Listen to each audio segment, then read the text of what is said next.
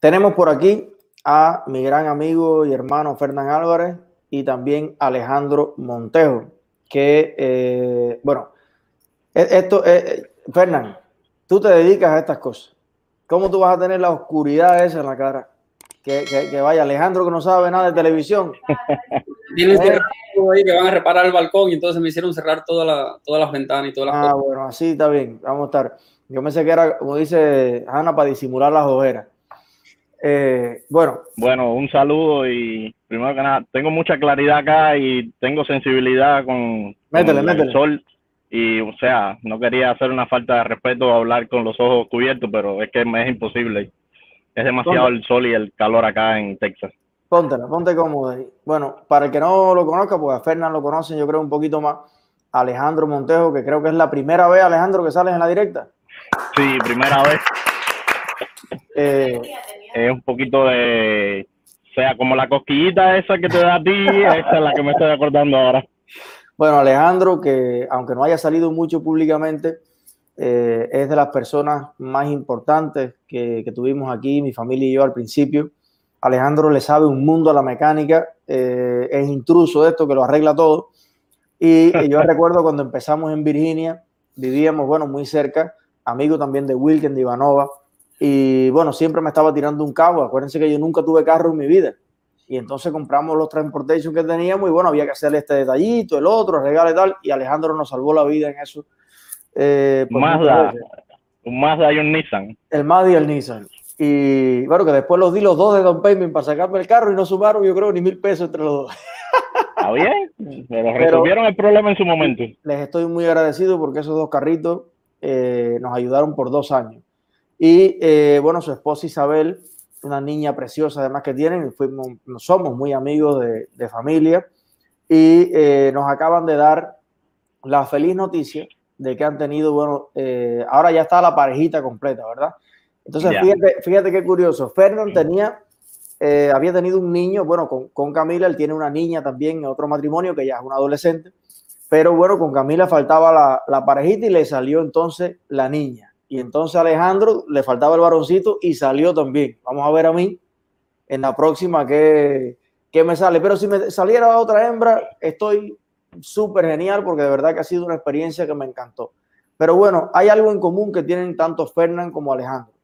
Y es que cuando eh, me dieron la noticia, me mostraron algunas fotos, algunos videos, y ambos están eh, impresionados con eh, volver a sentir esa sensación de pasar por un sistema de salud en un momento tan delicado como tener un hijo y sentir ese confort, ese respeto, esa limpieza, esos protocolos que nunca dejan de impresionarnos. Entonces me gustaría preguntarle, bueno, primero a, a Fernán, eh, que nos cuente un poquito cómo, cómo fue esta experiencia.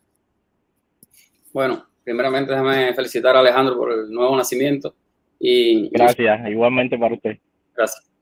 Eh, Eliezer, ¿qué, ¿qué, decirte? Una impresión desde el, desde el, minuto que uno pone los pies en la puerta del, del hospital y ve aquellos lujos, aquella, aquella pulcritud y, y, los protocolos de seguridad que tienen para que no entre cualquier persona y, y tome un, una acción indebida. Entonces, una vez que ya coordinan todo, que ya tú eres el responsable de entrar, porque primeramente, al llevar a mi esposa yo no puedo entrar. Ella le hacen por el tema este de la pandemia, le hacen la prueba del coronavirus. Una vez que está el resultado, si, saliera positivo, pasa para un salón eh, separado, con todas las condiciones, pero en este caso que dio negativo, entonces ya me dan el visto bueno para yo poder eh, acceder también a la, al hospital. Entonces, eh, mi esposa llegó con bastante contracciones, enseguida la pusieron en una salita que ahí donde mismo ya, yo pensaba que de ahí la pasaban a otro lugar a dar a luz, porque aquello era como una cama confortable, con, con parecía un hotel aquello. Bueno, tenemos, tenemos alguna foto, vamos, vamos a ver un, un videito y, y, seguimos conversando para, para, poner imagen a lo que está contando Fernando. A ver. Okay.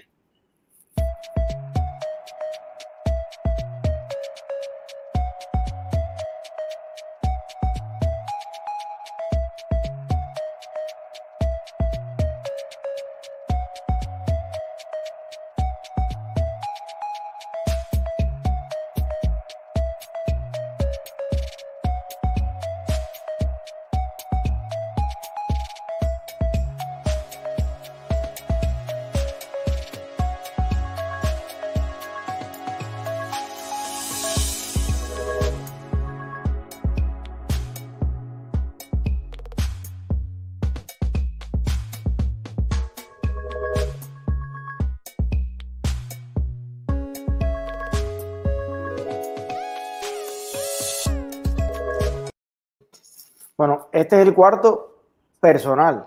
Sí, no, todo es personal. Eh, no es como que ponen, incluso ya cuando está en la recuperación, que ya sale lo que le llaman en Cuba, pasarlo para la sala. No es una sala donde están varias camas, no, no, es un cuarto donde tienes, que pronto vas a ver otro video más atrás, eh, la persona que, que acaba de dar a luz, la mujer, y una camita para un acompañante, pero es privado para ellos dos. Te tocan la puerta antes de entrar, siempre, aunque la puerta no están con seguro ni nada, pero siempre tocan antes de entrar. Es como el concepto que es un apartamentico. Exacto. Como pudiste ver, todo muy limpio, todo muy bien organizado, graficado en las paredes, información de todo tipo para que las personas, tanto los que trabajan allí, la estén viendo, más las personas que no saben nada de medicina, por ejemplo, eh, qué es lo que es un centímetro de dilatación, dos, tres, cuatro, hasta cuándo llega, eh, cómo reportar el tipo de, el, La, magnitud del dolor que ya tengas. Todo, todo bien graficado en las paredes y todo bien explicado. Y me dijiste que tenían un, botoncito. Guante de todas las medidas, todo. Entonces, la persona que está acostada en la cama tiene un control con un cable que no solamente sirve para andar en el televisor, también tiene botones para llamar a la enfermera, para apretar directamente. Si lo que tienes es un dolor, aprietas un botón, no tienes que hablar con la enfermera, aprietas un botón que ya estás diciendo que tienes un dolor y cosas así. Entonces, déjame terminar el cuento. Cuando yo veo la cama aquella, yo pienso que de ahí ya, cuando ya está para punto de dar a luz, se la llevan para otro lado. No. Esa cama es robótica, es una cosa del otro mundo, de la NASA. Se le zafa la parte de atrás, de abajo de la cama, ya queda, sacan dos cosas así para que pongan los pies y ya queda todo perfectamente ya ubicado para que se coloque el doctor y realice, el delivery, el alumbramiento. Y entonces muchas personas, eh, colocan una, una, camilla así al lado con todos los utensilios que se puedan necesitar en ese momento.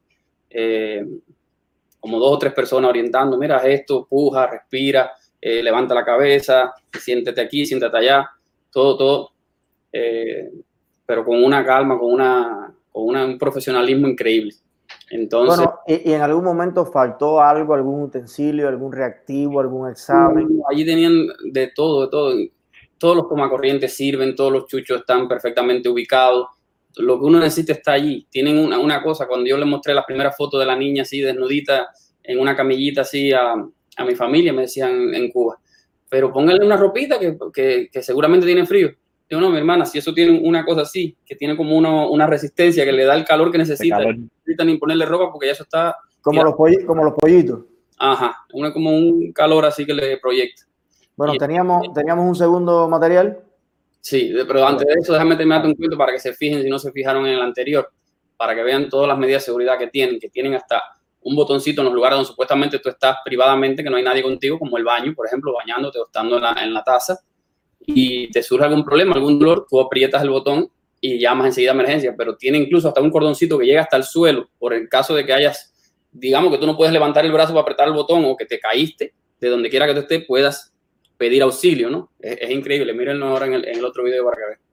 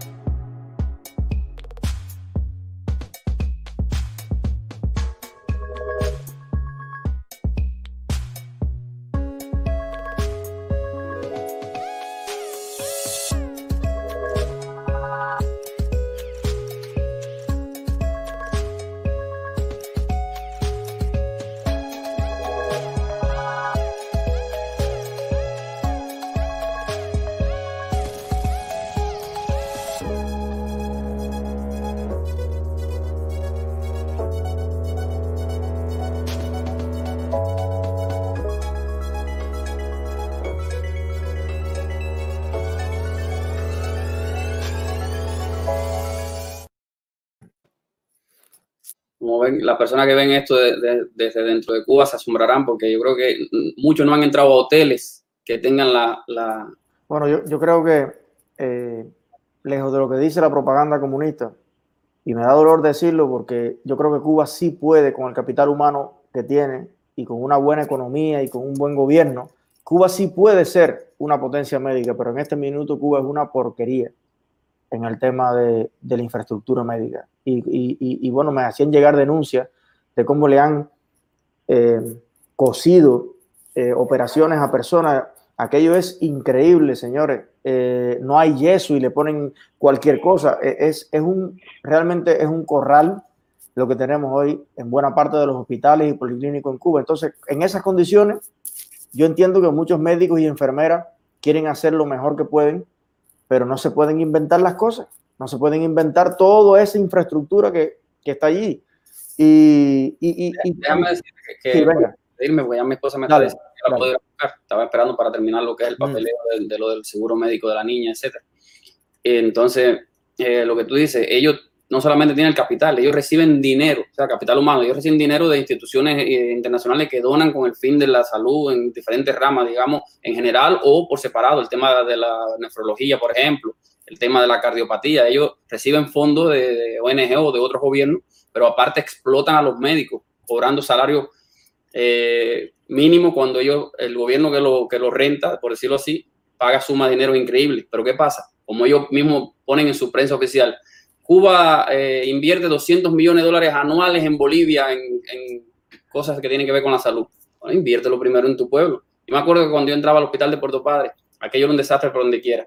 Y una vez remodelaron una salita que, bueno, al ver el contraste, tú dices, bueno, lo más grande del mundo, pero era simplemente dos, dos habitaciones y dos oficinas que sí tenían el falso techo, que sí estaban pintadas y que sí tenían dos maquinitas para hacer hemodiálisis. Y ya uno decía, wow, increíble lo que están haciendo por la salud en, este hospital, en este pueblo, a un pueblo de 90 mil habitantes. Entonces, que dejen el descaro ya, que se preocupen por el pueblo, que ya está visto que no van a hacer ninguna gestión favorable, lo que tienen que hacer es irse y dejar que las personas que le interesa la salud del pueblo, que le interesa el bienestar y que le interesa reconstruir la nación, eh, puedan optar por el poder y hacerlo, ¿entiendes?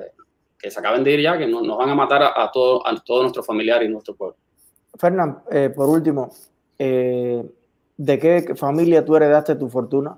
Porque no me vas a decir que tú estás en un hospital donde, donde un obrero normal o una persona de a pie puede, puede ir. Tú tienes que estar en un hospital del el mismo que va a Donald Trump, por lo menos. A mí no me preguntan ni cuánto yo cobro, ni saco una tarjeta, ni cuánto dinero tú tienes. No, ahí no preguntan nada de eso, eso no interesa. Ahí es, dame el nombre, te lo cogen ahí y pasa. Ya, y yo soy un inmigrante que llegué aquí ya, no, incluso en juventud de la que uno tiene toda la energía, ya yo llegué casi en los 30, en lo que uno le cuesta coger el idioma y aprender y, adaptarse al sistema, uno pierde valiosos años, valioso tiempo.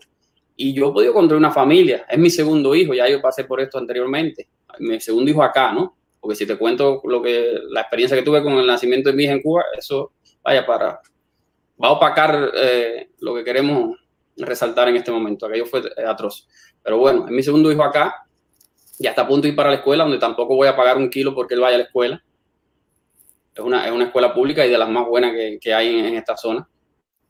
Entonces, si yo lo he logrado, si yo tengo, yo pago mi seguro médico, los lo copagos que, que tenga que pagar si se presenta alguna necesidad, tengo todas las medicinas, mi niño tiene una condición de salud que es diabético y tiene todas las medicinas en la puerta de la casa, todos los dispositivos para monitorear la glucosa y nosotros pagamos un seguro por ese, por ese tratamiento de 21 dólares al mes. Yo le puedo mandar los statements de cuenta de banco donde cobran el seguro de 21 dólares al mes para que mi hijo tenga eh, los post de la diabetes, tenga el monitor de la, de la glucosa, tenga todas las insulinas. ¿Y, los padres, y los padres en el celular pueden ir chequeando todo eso. Cuánto tiene la, azúcar en mi hijo donde quiera que yo esté.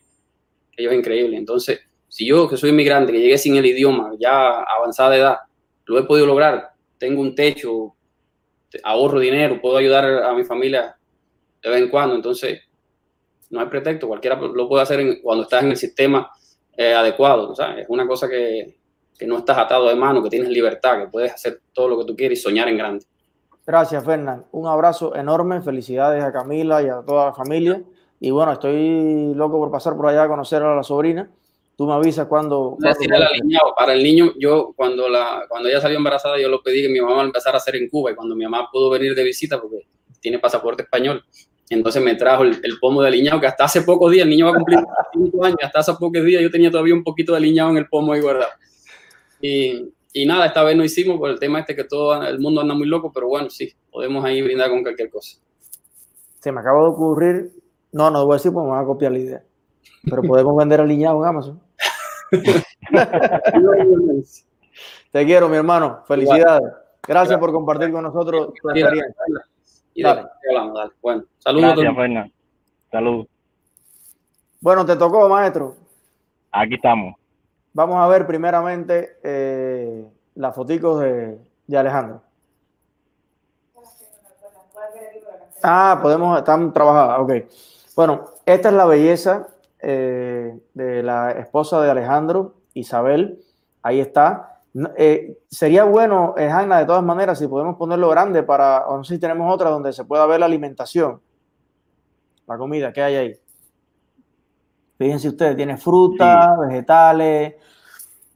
Ahí te explico, eh, ah, mira, eso, esa alimentación que ves ahí fue fuera de horario de, de, la comida, o sea, un poquito a altas horas de la noche, una, mi esposa embarazada, eh, tenía hambre, eh, yo no podía salir del hospital, el, el restaurante abajo estaba cerrado ya por sus horarios y se le, le hablé a la enfermera, le dije, mira, ella eh, tiene un poquito de hambre y ella me dice, ah, ok, y entonces ella fue y le dijo, ¿qué quieres comer? Tenemos como unas pequeñas meriendas. y ella dijo, bueno, lo que, ¿qué, tal cosa, más cual cosa? Bueno, sí, tráemelo. Y al momento le trajeron esa acá y le dijeron, libre de costo, eso para nada, eh, toda la atención maravillosa. Eh, no puedo explicarte. Lo curioso está en que es bueno que, o sea, todos los que vivimos acá en los Estados Unidos, eh, la gran mayoría eh, sabemos cómo funciona el, sistema de salud médico. Y este mensaje yo se lo quiero más bien hacer llegar a la, a la comunidad, o sea, a los cubanos, a la gente nuestra de la isla que no han tenido la posibilidad de ver estas cosas. es curioso que Fernán, que está en la Florida, eh, y yo, que estoy aquí en Texas, a más de 1.600 millas, eh, gocemos de los mismos beneficios, de la misma infraestructura, del mismo sistema de salud, y estamos en el mismo país a una distancia de más de 1.600 millas. Más, lejos, más lejos que de La Habana a Guantánamo.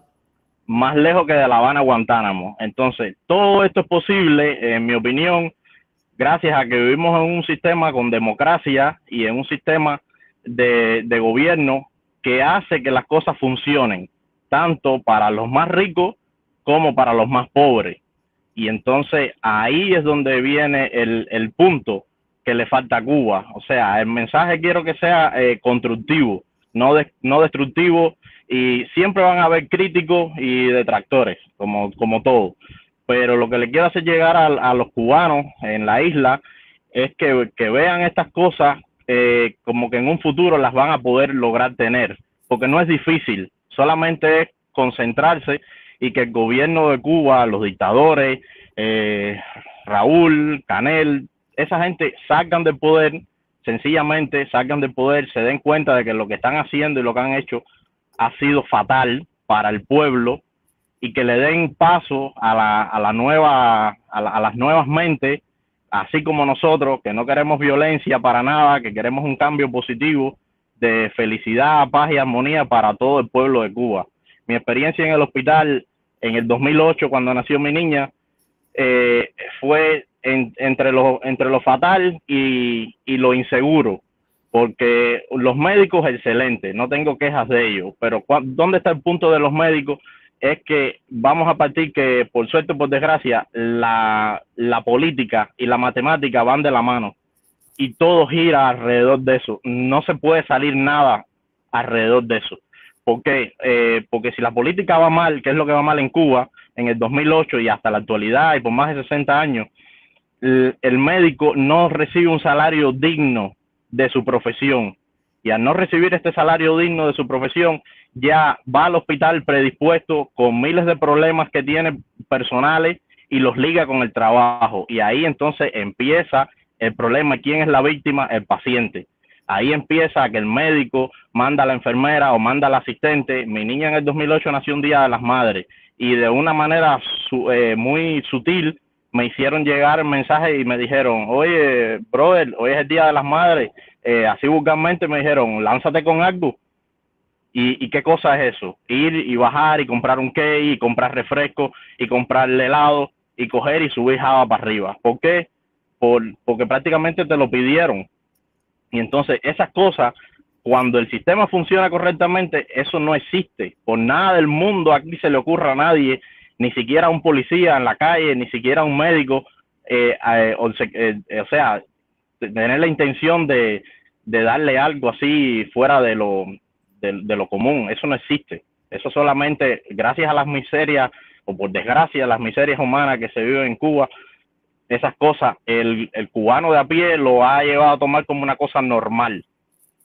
Y entonces, eh, cuando logremos en Cuba una, un sistema justo, eh, sin robo, sin, sin vandalismo, eh, o sea, eh, todos no van a poder, eh, ¿cómo decirte? Todos no van a poder ser eh, eh, millonarios, porque la, la igualdad para todos, eso no es bueno. Tú, si eres ingeniero, fue porque te lo ganaste. Yo, si tengo la habilidad de manejar mi camión, fue porque me lo gané y me forcé. Cada cual va a tener lo que, lo que sea capaz de lograr con su propio esfuerzo, desde, desde todo. Y, y Cuba sí estamos a tiempo de salvarlo con, con mucho respeto para, incluso hasta para los dictadores que están ahí. Porque eh, no sé si tú sabes que hasta en las grandes mafias que han existido, los mafiosos se respetan entre ellos.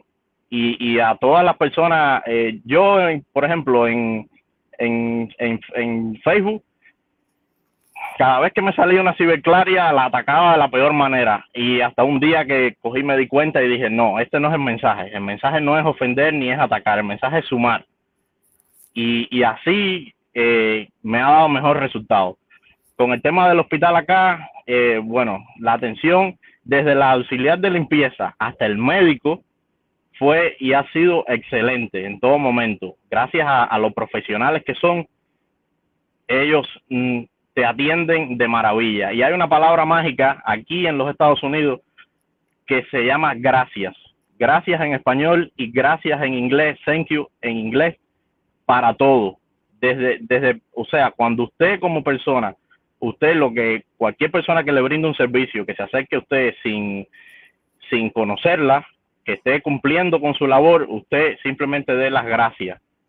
Y, y no tienes idea, desde la persona de limpieza que entró al, al cubículo, le dimos las gracias y esa persona se regresó a nosotros y nos dijo, wow, o usted no sabe cuánto me alegra que me des las gracias. Dígole, no, porque su trabajo y su profesión es tan válido y tan grande como el cirujano que operó a mi esposa. Y nada, eh, son tantas cosas que te puedo contar que... Pero vale, tú decías algo que... Ponemos el... Cuando tú estabas hablando, había alguien que ponía en, los comentarios, para eso pagamos impuestos. Y, y, de hecho, y, de, y, de, hecho, pagamos los impuestos más bajos del mundo libre. O sea, los impuestos más bajos del mundo los tienen los Estados Unidos a la persona, sobre todo los que ganan menos de 50 mil, menos de 70 mil, de 100 mil al año. Eh, pero en Cuba pagamos mil veces más impuestos que en Estados Unidos. Pagamos el 98-99% del salario, en comparable con el área, lo pagamos de impuestos. O sea, porque lo que nos pagan en el bolsillo es el 1% respecto al área, a la misma profesión. Y la pregunta es, ¿quiénes tienen acceso a esta calidad de medicina? Yo creo que incluso, me, atrevo a decir, que si vamos al CIMEC y si vamos al IPK y si vamos a, los hospitales más renombrados de Cuba donde se atienden los dirigentes, la clínica Cira García, la clínica Cira García, si la inspecciona, los inspectores de la ciudad del hospital de Jayalía la cierran. La, cierran, al, instante. los que inspeccionan el Jackson Memorial, que es lo que el hospital eh, para gente, eh, tú sabes, el hospital público donde va, llevan un sí. donde llevan cualquiera. El Jackson Hospital, los inspectores que inspeccionan la calidad de la infraestructura, de la limpieza, del servicio, de los protocolos en el Jackson, eh, aquí en, en, en, Miami, inspeccionan el mejor hospital de Cuba y lo cierran de inmediato. De inmediato. El, el punto está en Cuba que la asistencia médica con estos hospitales que, que tú mencionaste, la asistencia es diferenciada. ¿Por qué? porque lo mejorcito que tienen, a pesar de que esos hospitales están para que lo cierren, lo mejorcito que tienen lo guardan para los dirigentes, para la, para la cúpula castrista. Entonces, eh, lo, lo otro, lo que queda, es como el desperdicio del, del, latón, es lo que te ponen en los hospitales para el pueblo. ¿Por qué? Producto de una mala administración desde arriba. ¿Por qué? Porque es la dictadura, la dictadura se, se basa en, en, eso. Tú viste la serie Trotsky, yo me animé y la vi completa, completa. La dictadura y el, y el comunismo es el único sistema que te parte los pies y después te da las muletas para que se lo agradezca. ¿Cómo? Sencillo. Dos dictadores agarran a un tercero, uno le dice, pártele los pies, ese se desaparece y viene el otro, que es dictador también, y le dice, mira, eh, él cometió un error, pero yo te voy a dar las muletas. Y entonces ya vi, te vira y le dice, bueno, ok, gracias. Sí, ese, eh, así es como funciona. Y entonces confunden a mi abuela que dice, no, es que ese dirigente era malo, pero este otro es bueno y es el mismo partido. Son los mismos, los mismos eh, ahí es donde le crean la confusión por y entonces cubano está confundido por la falta de libre información. Lo que hemos logrado con el internet en cinco años ha sido grandioso, ha sido grandioso. Eh, Ale, ellos, eh, eh, hay, bueno, algo que quiero apuntar para ya dejarte cerrar también. sí. No solamente el cubano dentro de Cuba no entiende y no conoce lo que sucede en Estados Unidos en temas de educación y de salud, sino que hay mucha gente en el mundo entero, en Latinoamérica, en Europa, que siguen bajo la propaganda de izquierda que existe en todos los países, que, esto, que esto que hemos mostrado aquí ni lo conocen ni lo saben. También están los descarados, como el protestón cubano y demás, que a lo mejor sí ha tenido la niña, no sé si la tuvo en Cuba o aquí, pero el que haya pasado por un hospital aquí, realmente, eh, y, y, tú revisas y sobre esto no se habla, no hay ningún medio, ni un Telemundo, ni un CNN que ponga lo básico de cómo funcionan las cosas en los Estados Unidos. Lo único que ponen es la crítica destructiva hacia los Estados Unidos, que yo no estoy diciendo que no haya cosas que mejorar en el tema de los seguros de salud, en el tema de, del acceso de personas con enfermedades eh, de estas pre, no sé qué cosas. Hay, hay, hay varios temas que, y estoy seguro que Estados Unidos en su historia, que no ha parado de mejorar nunca, va a seguir mejorando y va a seguir escalando a niveles estratosféricos, pero definitivamente lo que funciona y funciona bien, funciona es bien. Es infinitamente más que lo que puede no funcionar. Y por último, estos estándares de la medicina, que además lo que estamos viendo es una salita de parto. Si nos metemos una sala de terapia intensiva, si nos metemos una sala de, si nos metemos más cosas, una clínica de ancianos, te va a ver y nos vamos a meter o un daycare o un pediátrico o un hospital donde los niños tienen cáncer, para, para que usted vea. Pero estándares muy parecidos a esto los vamos a ver si vamos a un hospital en Costa Rica, si vamos a un hospital en Chile, si vamos a un hospital en Argentina. Aún con todas las carencias, bueno, Argentina últimamente, no sé, pero vamos a ver estándares por lo menos muy diferentes a Totalmente esa, esa destrucción, ese churre que estamos viendo en los hospitales de Cuba. O sea que no es solamente porque Estados Unidos es el primer mundo, que Cuba pudiera ser del, del, del, mejor mundo que Estados Unidos. No, no, aquí los cubanos somos del primer mundo. ¿Por qué no, no, ser, no serlos en Cuba? Sino que comparado con Latinoamérica, nos hemos quedado muy atrás y entonces contrasta cómo teniendo ese desastre en el, en el Ministerio de Salud Pública de Cuba, nosotros podemos exportarle médicos al mundo entero esa, esa exportación de médicos no es más que la, que la práctica de la esclavitud moderna y ellos lo saben. Eh, aquí el, no, hay, no, no, va a existir sociedad perfecta ni gobierno perfecto, pero aquí lo que funciona, eh, funciona al 100% y cada día que pasa ellos están en vista a mejorarlo, a mejorarlo para el bienestar de las personas. Y aquí nada es de gratis, aquí todo tiene un costo. O sea, el hospital tiene un costo, pero hay una administración tan excelente que te da la oportunidad con una buena declaración de impuestos a que usted aplique para un Medicaid, como fue el caso de mi esposa. ¿Entiende? O sea, yo tengo mi camión, que es mío, te lo voy a mostrar ahora en, un segundo. Y, pero yo tengo cinco, depende, y ahora seis en la casa. O sea, yo aplico por el, por el income, yo aplico para ese beneficio de salud para mi esposa. Y ellos lo saben, y ellos me lo dan sin ningún problema. Eh, lo que pasa de Cuba es que que hay que a, tratar de eliminar en, el día que se pueda, y estamos luchando para eso, tratar de, eliminar eh, esa, ese sentido que las personas tienen de que, o sea, de que como que han perdido las esperanzas. No, hay que, hay que tratar de recobrarle la esperanza al, a nuestra gente de Cuba y tratar de hacerle entender que el sentido de pertenencia existe. O sea, eh, vas a un hospital en Cuba y como las personas no tienen sentido de pertenencia en lo absoluto, todo es un desastre, no cuidan nada, incluso los mismos trabajadores no se preocupan por nada. Y entonces, ¿por qué? Porque no tienen sentido de pertenencia en lo absoluto, porque todo parte de que de, la, desde la base, desde, que no tienen un buen salario, nada. Ese es el tema, que en Estados Unidos hay sentido de pertenencia, y lo hay en Italia, y, lo hay en todos los lugares que la gente lo está diciendo aquí, pero no porque hagan más asambleas, no porque hagan más reuniones, ni más matutinos, eso no existe. No. Aquí hay sentido de pertenencia porque tú vives de lo que haces. Tan sencillo como eso. Tú puedes ser lo que tú quieras en la vida. Que si tú para lograr salir adelante, tú tienes que hacer 30 musarañas y no puedes vivir directamente de tu salario. Señor, usted no le va a poner a eso ni sentido de pertenencia, ni pasión, ni honor, ni integridad jamás en la vida. Y además, el que trabaja en un hospital en Cuba, vamos a suponer, el que trabaja en la cocina, ¿tú crees que aplicó a ese trabajo por los beneficios y salarios que tiene? En lo absoluto, aplicó para... Para tocar la comida.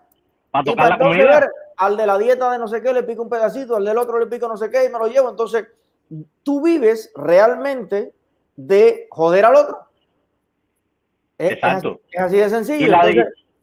para vivir mejor, en vez de superarte, lo que tienes que hacer es joder más. O sea, quitarle más al pedacito. Exacto. La, un punto para terminar. La dictadura en Cuba se ha dedicado por más de 60 años a echar la culpa al bloqueo. Esa, esa es su palabra mágica, el bloqueo. Señores, el bloqueo no existe prácticamente, sino que las personas en Cuba, dentro de sus propias casas, en su núcleo familiar, hagan un simulacro de lo que es el bloqueo. O sea, que si una persona está acostumbrada a comprar papas en un solo punto, que se que busque la posibilidad de comprarlo en otro sitio para que vea que, o sea, que se imagine que esa persona no se la quiera vender y que busque comprársela en otro sitio y que busque y que busque opciones.